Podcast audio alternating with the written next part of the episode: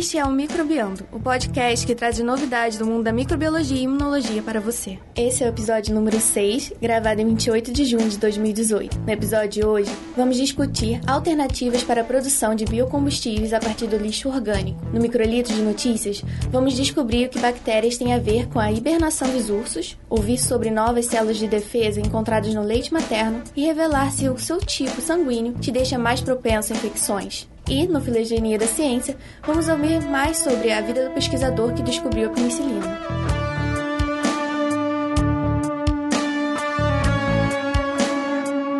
Olá, bem-vindos ao podcast Microbiando, podcast que traz as novidades do mundo da microbiologia e imunologia para você.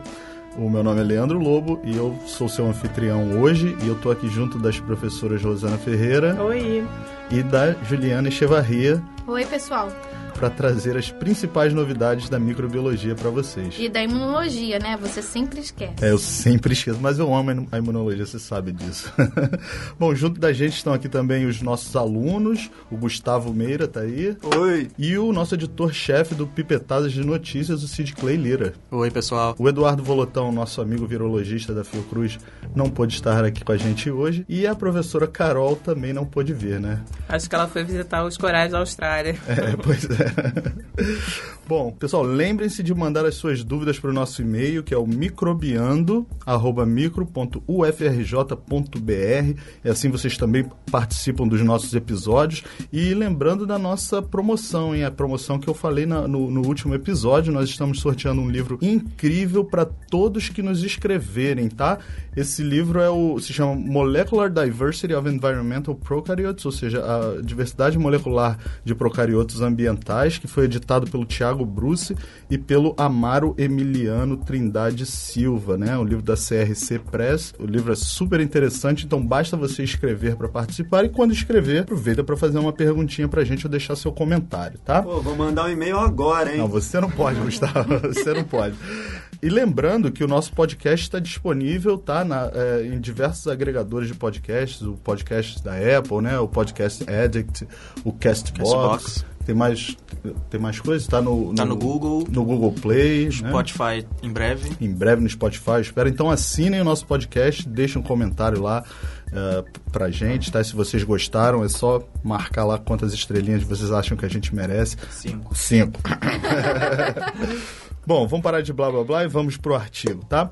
Ah, o artigo que vamos discutir hoje ah, se chama ah, Reproducible High Yielding Biological Caproate Production from Food Waste Using a Single Phase Anaerobic Reactor System. Em português, né? Produção biológica reprodutível e de alto rendimento de caproato a partir de dejetos alimentícios usando um reator anaeróbico de fase simples, né, ou fase única. E foi publicado esse ano por um grupo da Universidade Nacional da Irlanda, em Galway, eh, e os autores são Corinne Orlinen Zeteu, Ana Cristine Trego, Florence Abern e Vincent O'Flaherty. Legal o nome, hein? Bem irlandês. É, basicamente o que esse pessoal fez foi pegar um monte de lixo orgânico, tá? Aquele resto de comida, coisa que a gente joga fora, vegetais podres, né, que os mercados descartam, e fermentaram esse material até que ele se transformasse em uma substância com valor econômico e que pode até ser usada para a produção de biocombustíveis. É interessante que eles realmente pegaram a comida da lata do lixo, literalmente. Eles foram em restaurantes locais e pegaram restos de comidas que foram descartados naquele, naquele lugar.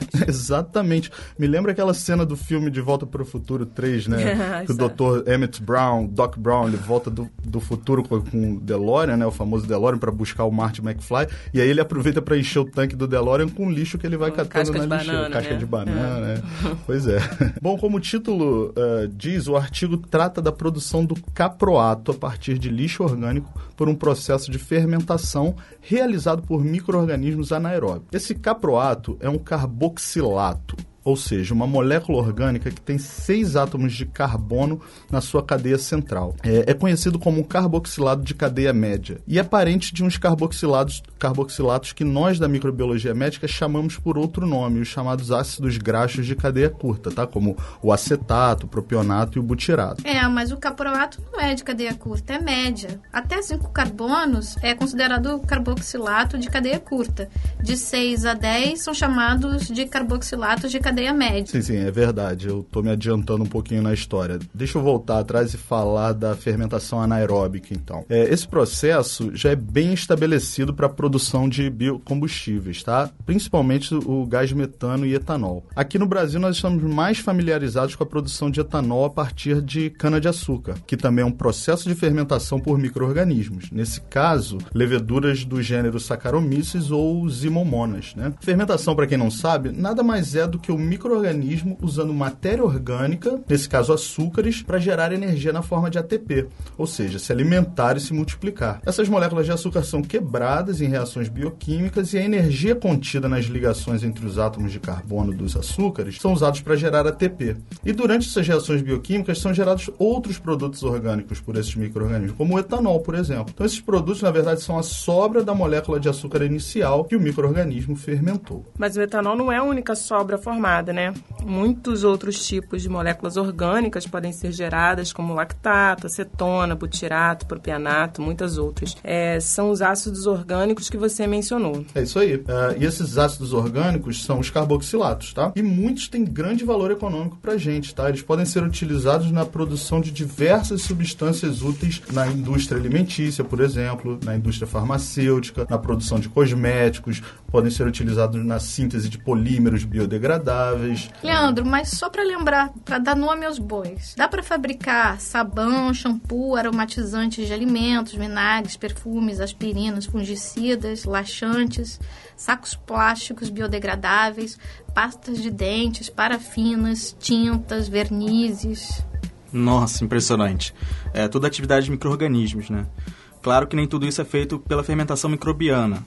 Hoje em dia, muitas dessas carboxilatos são produzidos por síntese química mas muitos ainda são produzidos por fermentação, tanto pelo custo de produção quanto pelo fato de algumas dessas moléculas é, não, serem difíceis de ser produzidas por síntese química. É verdade. Uh, e é muito mais barato. Fermentação é um processo muito mais barato. Bom, recentemente tem sido sugerido que a fermentação desses dejetos orgânicos pode gerar moléculas com maior valor econômico do que o etanol ou o metano, né? Que são aqueles biocombustíveis. Aí é que entra o caproato. Essa molécula, que é chamada de ácido graxo de cadeia média, tá? Ou carboxilato de cadeia média, ela ela consegue armazenar mais energia por mole em suas ligações atômicas do que o etanol, por exemplo. Então, elas podem até ser utilizadas como precursores na produção de biocombustíveis. Elas são chamadas de moléculas precursoras. Então, é um processo muito mais eficiente para a produção de biocombustíveis. Então, hoje em dia, os esforços para produzir essas moléculas tão, têm se multiplicado, tá? É, então, a via da síntese desses ácidos graxos de cadeia média mais conhecida é a beta-oxidação reversa, que é uma forma de alongamento da cadeia desses carboxilatos. Ou seja, no caso, uma bactéria chamada Clostridium cluiveri pega esses carboxilatos de cadeia curta, como o butirato, por exemplo, e junta com acetilcoenzima A, que é derivada do etanol, para formar os carboxilatos de cadeia média. É importante lembrar aqui que nem todas essas moléculas são, estão presentes durante a fermentação anaeróbia. Então, às vezes, temos que adicionar algumas delas para que o processo funcione.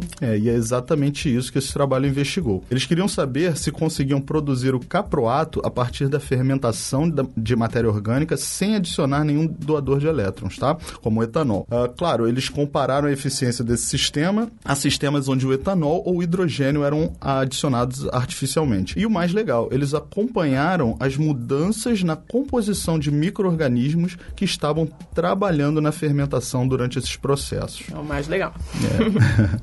Bom, para isso eles utilizaram um fermentador do tipo Leach Bed Reactor. Foi, foi um pouquinho difícil encontrar a tradução para isso, mas é algo, seria algo como reator de leito de lixiviação. Esse tipo de reator é muito usado no tratamento de efluentes dos sistemas de esgoto nas cidades. É uma estrutura estrutura cilíndrica, tá? Vertical, dividida em camadas. E uma dessas camadas é chamada de cama de lixiviação, que é composta de material grosso, ou seja, partículas grandes, né? Esse material serve tanto como substrato para fermentação, tá? Ou seja, os micro-organismos conseguem comer esse substrato, né? Digerir esse substrato, como também como filtro. Então, o líquido que atravessa essa camada, essa cama de lixiviação, é coletado do outro lado, na parte de baixo do fermentador. É, no caso do nosso trabalho, essa cama de lixiviação era feita de restos de comida. É uma grande compostagem, é isso? É. me lembrando a compostagem. Pô, muito legal, hein? Eles foram em um restaurante local lá na Irlanda e coletaram, coletaram 500 quilos de restos de comida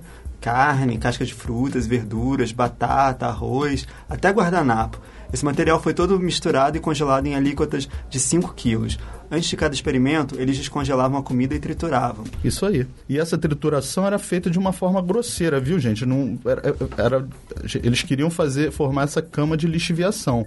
Então, essa trituração não era para fazer uma papinha de restos de comida, um purê de restos de comida, não. Ela, essa, esses restos eram triturados de forma grosseira para formar partículas grandes. E aí eles colocaram isso no, no, no reator de, de leito de lixiviação e inocularam com uma comunidade de micro-organismos que eles coletaram em uma indústria de laticínios local, que já era utilizada para fermentar diferentes produtos nessa indústria. Eles tá? falam que micro-organismos é esse, que, qual a composição da comunidade de micro-organismos? É, você podia ter me avisado que ia fazer essa pergunta antes.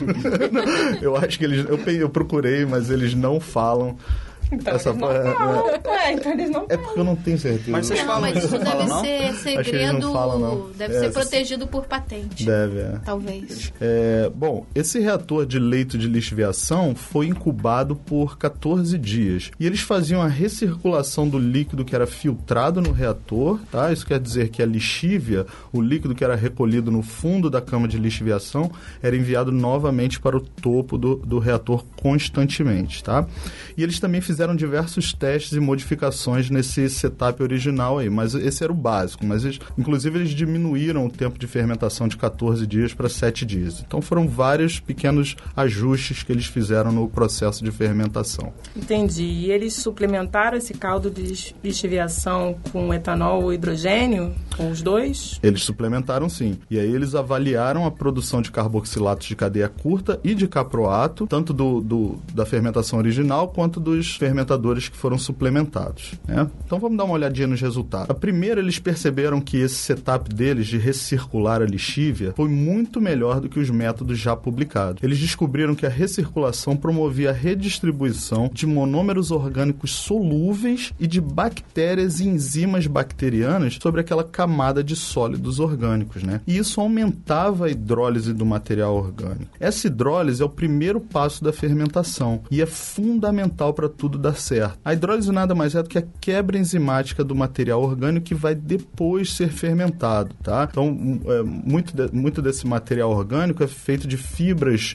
de açúcar, por exemplo, fibras vegetais, que as bactérias não conseguem fermentar. Então, uma- um outro microorganismo tem que ir lá fazer a hidrólise dessas fibras para que depois ocorra a fermentação. Além disso, eles conseguiram demonstrar a produção de altos níveis de caproato em um reator anaeróbico simples pela primeira vez. Isso ainda não havia sido descrito. Não só pela recirculação dessa chamada lixívia, mas também pela diluição desse material lixiviado, né, esse líquido, antes de fazer a recirculação. Então eles especulam que essa diluição amenizaria o efeito negativo da redução do pH no metabolismo das bactérias que fazem a fermentação. O excesso de ácidos graxos voláteis presentes aí na lixívia original inibiria a produção de novos ácidos graxos voláteis, aqueles ácidos graxos de cadeia curta, inibindo o processo como um todo. Então, antes de fazer a recirculação, eles diluíram em água ou diluíram né, em, em- em material lixiviado que eles coletaram de outros experimentos. E isso aí beneficiou a produção de caproato. É, e essa redução de pH é outro fator limitante na produção de caproato e de outros compostos. No início da fermentação, tem muita produção de ácidos graxos de cadeia curta, e com isso o pH desaba e o meio fica muito ácido. É isso aí. Por isso que eles tentaram diluir o lixiviado com água também, né? Mas aí não, não deu certo, não, não funcionou muito bem. É, eles não conseguiram detectar a produção de caproato em altas quantidades. Então eles especulam que isso aconteceu porque moléculas precursoras importantes para a produção do caproato também se diluíram. E nesse caso eles especulam que essa molécula precursora importante é o lactato. É interessante que quando eles suplementaram o fermentador com etanol, a produção de caproato despencou. Isso é engraçado, porque o etanol, ele, como eu já disse, é descrito como um precursor do cap- caproato na via da síntese por Clostridium cluiveri. E por outro lado, quando eles suplementaram com hidrogênio, a produção aumentou. Eles estão descrevendo uma via de for... estão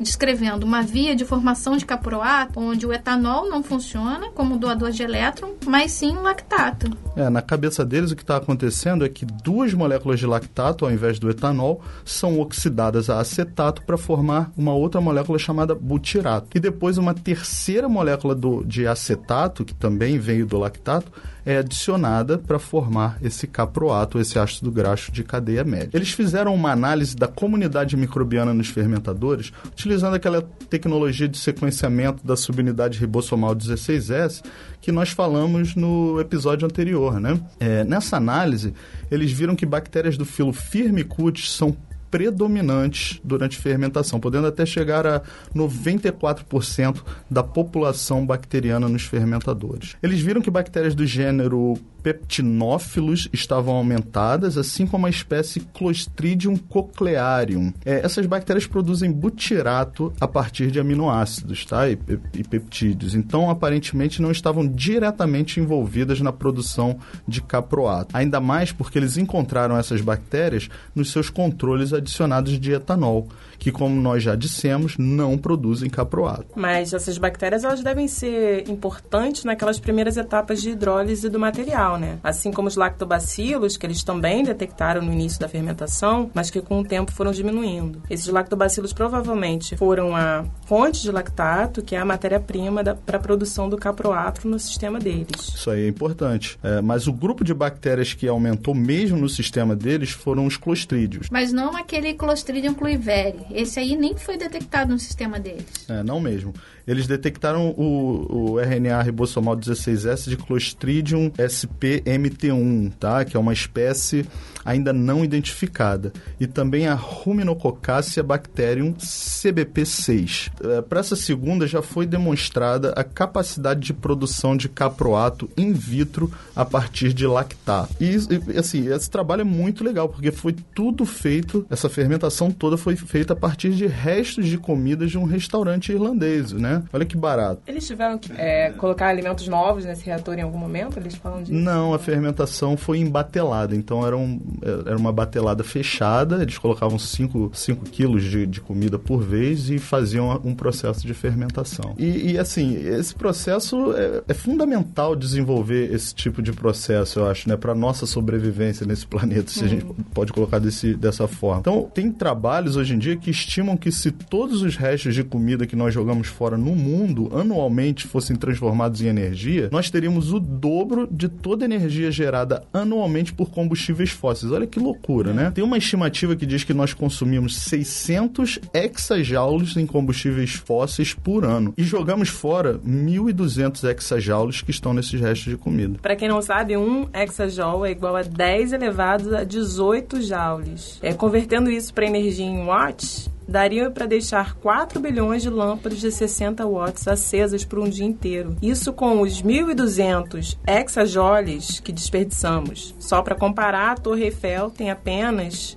é, 20 mil lâmpadas. É impressionante, né? Resolveria todos os problemas com combustíveis fósseis e de quebra, ainda tem um tapa na poluição, emissão de gases estufas e, e tudo mais. Mas será que esse sistema funcionaria em larga escala ou poderia ser empregado em indústrias, por exemplo? É, essa é uma boa pergunta. Eu acho que esse pessoal está pesquisando, está tentando agora é transformar esses fermentadores em, em algo em larga escala para produção de não só de biocombustíveis, né? no caso é o caproato. Esse caproato é uma molécula orgânica tem um valor econômico muito grande associado a ela. É mais caro ainda do que etanol, então. E, como eu disse, pode ser usado como um precursor da produção de biocombustíveis. Né? Então, eu acho que é legal porque a gente está se aproximando do filme De Do Volta para o é. Futuro. Só falta a máquina do tempo, Talvez a né? per... é, Eu só falta a máquina do skate tempo. voador também. Eu queria um DeLorean.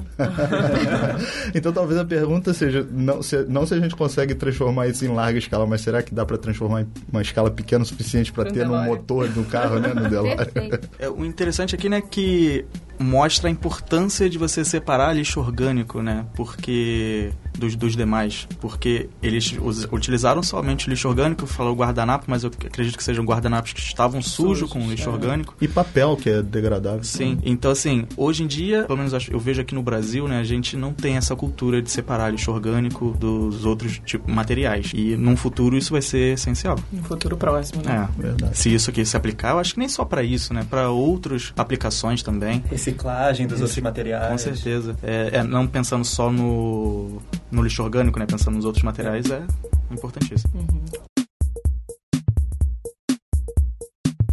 Olá, queridos podcasters. Eu sou o Cid Clay Lira e esse é o nosso Microlitros de Notícia, uma breve pipetada das novidades da microbiologia e imunologia.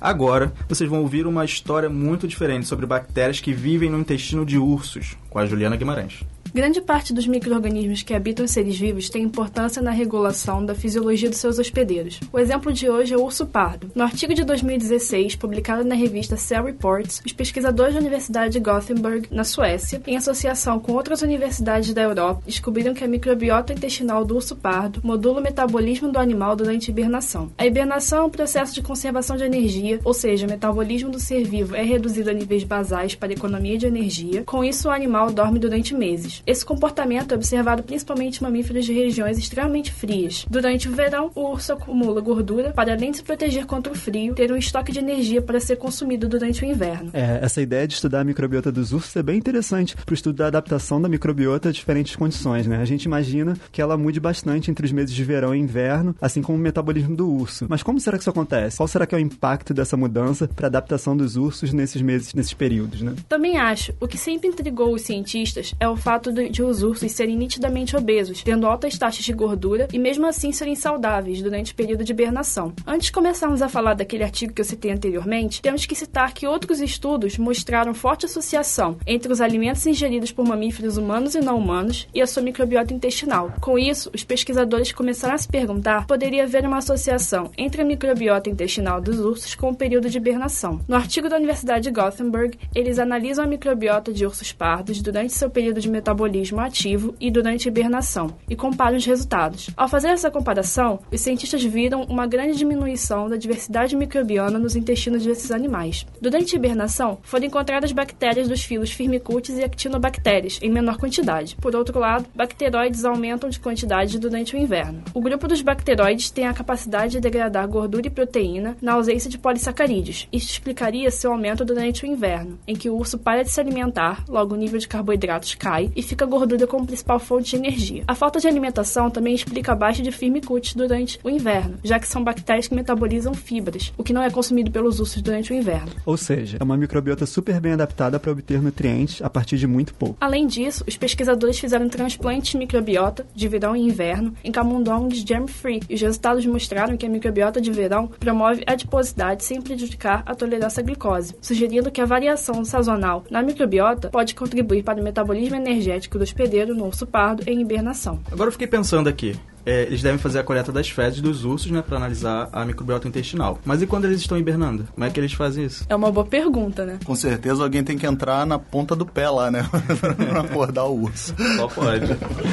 Mas é, mas essa, esse é um artigo, essa notícia é muito legal. Imagina, se o animal tem uma microbiota que é especializada em captar energia, né? E outra que é mais adaptada a, um, a, a, vamos dizer assim, a escassez de alimento. Então, se a gente conseguisse traçar um, um paralelo, fazer alguma coisa translacional para humanos, quem sabe a gente não consegue descobrir qual é a microbiota mais adaptada, por exemplo, a perder peso. Eu acho que isso seria algo que desperta o interesse de muita gente, né? Com certeza. Viraria, viraria um, um, um alvo para as indústrias farmacêuticas. A aluna Cecília vai falar sobre novas células de defesa encontradas no leite materno. Sabemos que o leite materno é muito importante para o desenvolvimento de um bebê, mas o quanto ele tem a ver com o sistema imune? Bom, uma pista dessa importância é descrita no artigo publicado em 9 de abril de 2018, com a publicação da descoberta de novas células de defesa no leite materno. O leite humano materno já possui cinco tipos celulares conhecidos, mas ao longo dos anos e estudos essa lista vem crescendo. Entre as células encontradas estão neutrófilos, macrófagos, linfócitos, células epiteliais e células-tronco. Os recém-nascidos ingerem o leite materno com essas células, sendo cerca de 80% delas macrófagos, originados do sangue periférico da mãe. Isso já era conhecido da ciência. Mas a grande surpresa foi a descoberta de IL-6 no leite materno e o perfil da quantidade em que os diferentes subgrupos de IL-6 se encontram. Opa, peraí, já vem os imunologistas com as suas siglas maravilhosas, né? Cecília, explica aí o que, que são essas IL-6, o que, que isso quer dizer? Uh, IL-6 são células é, linfóides da imunidade inata e elas já são conhecidas e são células da linhagem fundamentais para microbioma intestinal e a imunidade adaptativa na infância. Essas IL-6 são classificadas em três subgrupos de acordo com as citocinas que secretam e os perfis dos fatores de transcrição. Esses subgrupos são ILC1, 2 e 3 e estão relacionados com o processo de inflamação, imunidade e homeostasia de tecidos. No entanto, não se sabia de sua existência no leite materno, até que no artigo citado, utilizando quatro amostras de leite materno de quatro mulheres diferentes, foi identificado não só a presença dessas células, como também a quantidade que os diferentes subgrupos de IL-6 se encontram. Esse perfil de quantidades foi maior quantidade de ILC1, seguida de ILC3 e ILC2. A transferência oral de células maternas através do leite ocorre de forma clara, e essas células sobrevivem ao pH gástrico para viverem no intestino do neonato por seis dias. As IL-6, então, podem passar a imunidade inata aos recém-nascidos e no intestino, embora não se tenha certeza de como isso e a modulação do microbiota ocorrem. O que se sabe é que essas células estão relacionadas com a manutenção da homeostase após perturbações induzidas pela dieta, patógenos que chegam até o intestino. Que maravilha, né? É mais um benefício da, da amamentação. A mãe, então, já passa para o seu filho células capazes de defendê-lo de infecções, né? Sim. É um barato, porque uh, os bebezinhos, as crianças, crianças quando nascem não tem um sistema imune desenvolvido, né? O sistema imunológico dos bebezinhos ainda está ainda tá progredindo, ainda está em desenvolvimento e é importante que a mãe passe uma parte da imunidade dela para as crianças. Então não só são essas células, também tem muitos anticorpos no leite materno, né? Que são utilizados pelos, pelos bebês. E a própria microbiota, né? Do seio da mãe já pode auxiliar é, na, exatamente. na defesa e na, na repopulação. Não sei nem repopulação, né? Mas do, uma... da microbiota intestinal do bebê, né? É, inclusive tem trabalhos que até dizem que no leite materno, não só na, na pele da, do seio da mãe, mas no leite materno existem bactérias que seriam probióticos, os primeiros probióticos que a gente toma na vida, né? Mas acho que isso aí é um assunto para outro microbiano, dava para fazer um artigo, falar o artigo inteiro sobre isso. Né? Com certeza. Será que seu tipo sanguíneo pode ter alguma influência na gravidade de uma infecção bacteriana? Gustavo Meira vai falar um pouco sobre isso. Bom, os grupos sanguíneos são determinados por antígenos presentes na superfície das hemácias, os glóbulos vermelhos do sangue. No caso da classificação do grupo ABO, leva-se em consideração certos oligosacarídeos de superfície. Então quer dizer que existem outras classificações para os grupos sanguíneos? Sim, o fator RH, por exemplo, é determinado por proteínas de superfície dos eritrócitos. Já o sistema P leva em consideração os antígenos glicolipídicos P1, P e PK. Atualmente são reconhecidos 36 grupos sanguíneos humanos, os quais dependem da presença, ausência ou combinação de 346 antígenos associados a glóbulos vermelhos e 33 antígenos associados às plaquetas. Tem coisa pra caramba então, né? Mas isso só influencia a infecção sanguínea?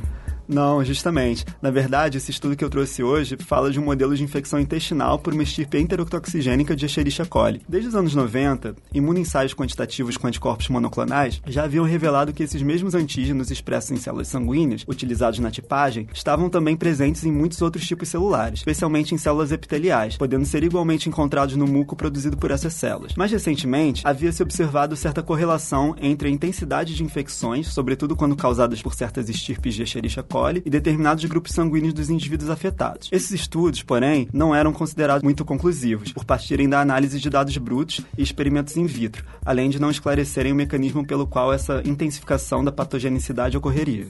Bom, então quer dizer que só por ter um certo grupo sanguíneo você sofre os sintomas mais graves da doença, é isso? Sim, foi isso que pesquisadores do grupo do Dr. James Fleckstein, da Universidade de Washington, demonstraram. Uma molécula secretada por estirpes enterotoxigênicas de Escherichia coli, batizada de ETPA, parecia se aderir especificamente ao resíduo terminal de N-acetilglicosamina presente no antígeno A do sistema ABO de tipagem sanguínea. Pô, meu grupo sanguíneo é A, hein? Tô ferrado então, né?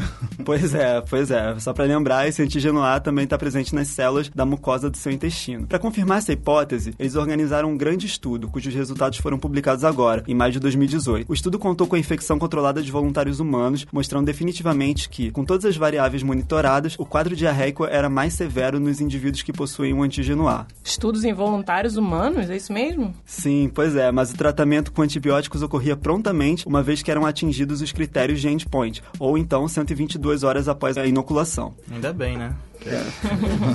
Em seguida, os autores combinaram o uso de arranjos de glicano, também conhecidos como ensaios de glicomatriz, inferometria de biocamadas e marcação de aminoácidos não canônicos estudos de hemaglutinação, para demonstrar de maneira conclusiva que a ETPA era mesmo uma lectina de ligação específica ao antigenuado do sistema ABO de tipagem sanguínea. Esses dados, além de elucidarem antigas dúvidas, fornecem informações adicionais sobre a complexa base molecular das infecções severas por estirpes enterotoxigênicas de Escherichia coli. De acordo com os autores, a molécula ETPA é uma forte candidata como alvo para o projeto racional de vacinas futuras. Bom, Gustavo, então será que aquela dieta baseada no nosso grupo sanguíneo então faz algum sentido? Bom, eu não vou saber te dizer, né? Mas tal, talvez estimulando o crescimento de algumas bactérias específicas que tenham menor capacidade de se aderir às suas células epiteliais, você minimize a possibilidade de uma infecção, não sei. Ou talvez favorecendo o crescimento de populações. Favorecer a dieta, favorecer o uso de carboidratos da dieta ou não. É, não sei, não sei. Fica essa, essa dúvida para os ouvintes que quiserem contribuir. No Filogenia da Ciência de hoje, Wesley Santos vai falar sobre as descobertas do cientista Alex Alexander Fleming. É isso aí. E para começar, eu vou abrir com a seguinte frase que foi dita por esse cientista: Quando acordei em 28 de setembro de 1928, eu certamente não planejava revolucionar a medicina descobrindo o primeiro antibiótico do mundo, mas suponho que foi exatamente o que eu fiz. Profundo, né? Uau. É, né? Mas também quem acorda assim, hoje yeah. eu vou revolucionar a medicina. Mas enfim, é, Fleming nasceu no dia 6 de agosto de 1881 em Lockfield, na Escócia, e se formou em medicina na Escola de Medicina de Santa, Santa Maria, em Londres. E logo depois de se formar, ele começou a atuar como bacteriologista e a pesquisar substâncias bactericidas que não fossem tóxicas ao organismo humano. E depois, durante a Primeira Guerra Mundial, ele serviu no corpo médico da Marinha e presenciou muitas mortes devido aos ferimentos infeccionados. Nesses ferimentos, ele viu que muitas vezes eles eram tratados com antissépticos que eram tão tóxicos que acabavam matando as próprias células de defesa do corpo. Então, depois de voltar para casa, ele buscou novas substâncias que pudessem combater as bactérias sem danificar os tecidos saudáveis ou enfraquecer os mecanismos de defesa do corpo. Então, em 1921, ele teve sucesso né, e descobriu que as lágrimas humanas e o muco nasal, assim como as claras de ovos, continham uma substância química que era capaz de destruir algumas bactérias. Então, ele chamou a substância de lisozima e publicou diversos artigos sobre sua efetividade. É, e tem até uma história interessante sobre isso, né, porque falam que ele descobriu a lisozima quando estava resfriado e um pouco de muco do seu nariz caiu sem querer em uma placa com bactéria. Algum comentário sobre isso, gente? Eu espero que ninguém aqui se inspire nisso.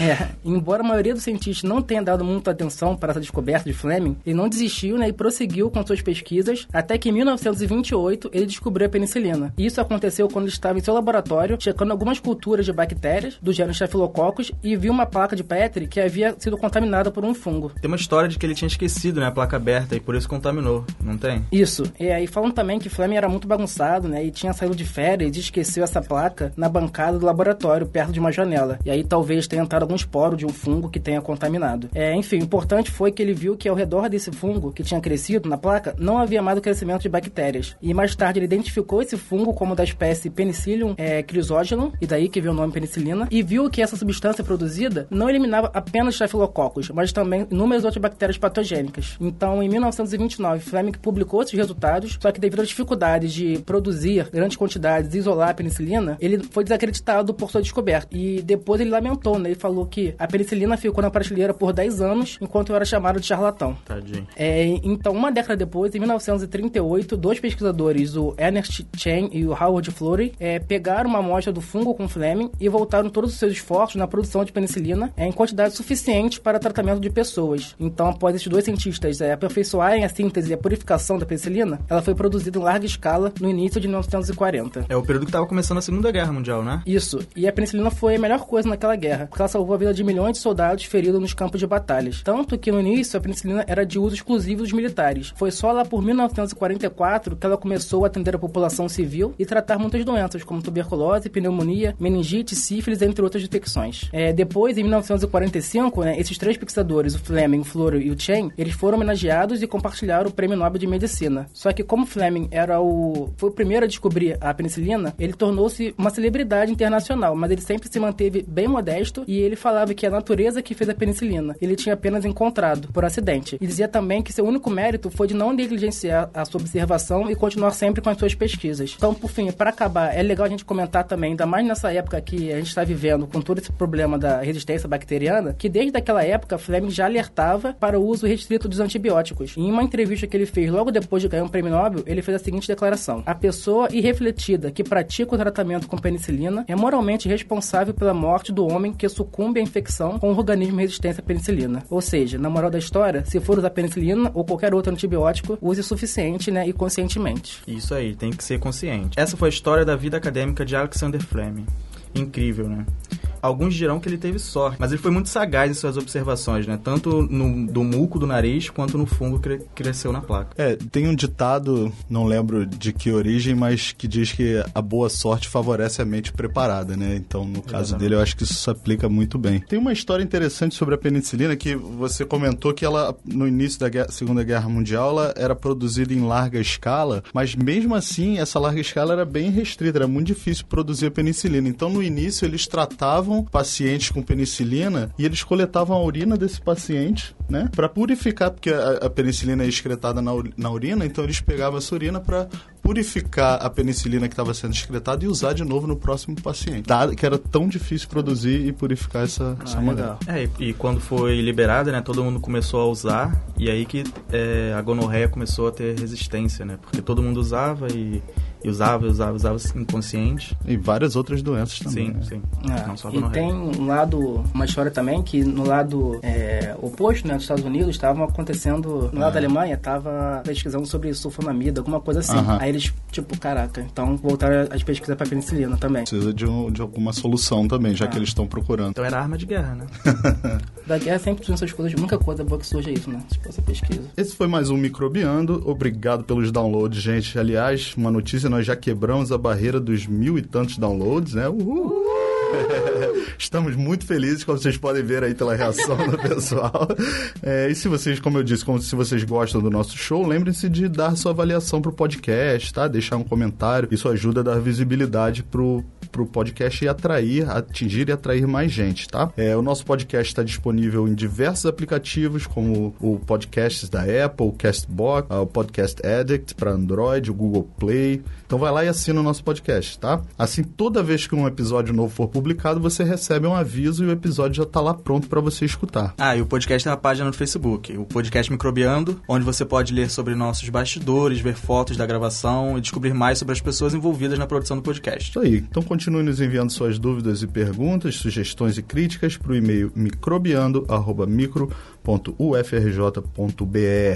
E lembrando que vocês podem encontrar mais sobre os assuntos que falamos hoje no site cienciaexplica.com.br. O podcast Microbiando tem o apoio do Instituto de Microbiologia Professor Paulo de Góes e do Instituto de Biofísica Carlos Chagas Filho, ambos da UFRJ, além da Sociedade Brasileira para o Progresso da Ciência, SBPC, da Sociedade Brasileira de Imunologia, a SBI, e do site de divulgação científica Ciência Explica. Esse episódio foi produzido por Hugo Marins do NOTEM, Núcleo de Novas Tecnologias e Mídias do Instituto de Biofísica, e a trilha sonora do Microbiando foi produzida por Daniel Vasques. Até já, até a próxima, galera. tchau. tchau. tchau.